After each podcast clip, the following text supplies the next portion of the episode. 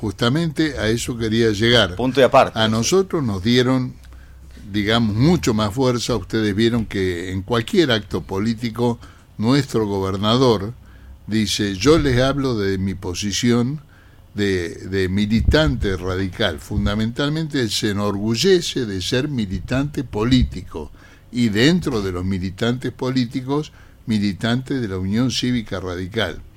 Y tuvimos este, la inteligencia, no solamente los radicales, sino este, eh, los peronistas, de unirnos, como no se logró en ningún lugar del país, una unidad entre peronismo y radicalismo, para poder gobernar una provincia y tener los resultados que hoy estamos obteniendo.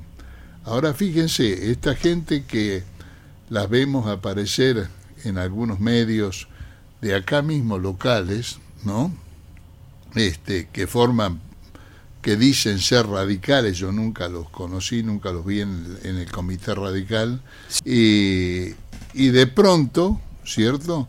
Este, llaman, eh, eh, primero, cuando un partido está intervenido o una una cooperativa o, una institución cualquiera está intervenida, tiene que llamarse a la normalización.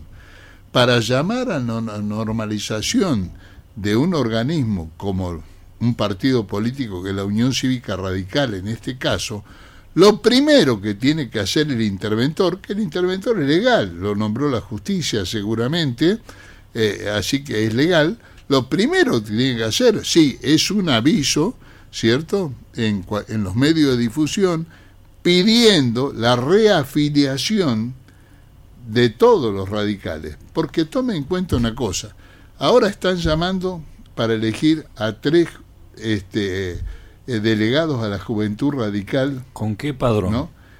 ¿Con qué padrón? ¿Con qué padrón? No, yo le voy a dar un ejemplo. A ver desde el 2007 hasta ahora pasaron 15 años. Sí.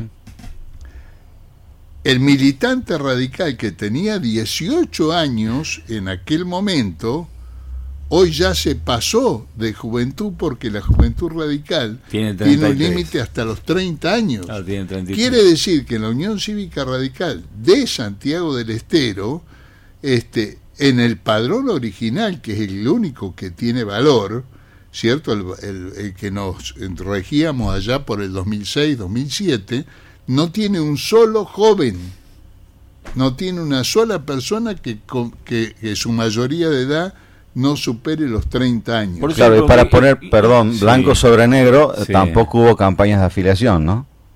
Por supuesto que no hubo campaña de afiliación, todo se hizo al oscuro, en silencio, ¿no?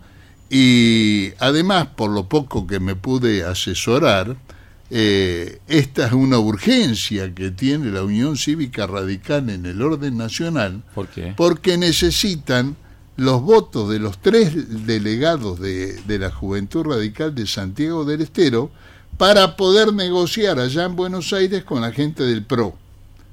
Ese es el secreto a voces que por supuesto salvo... pero si convoca elecciones.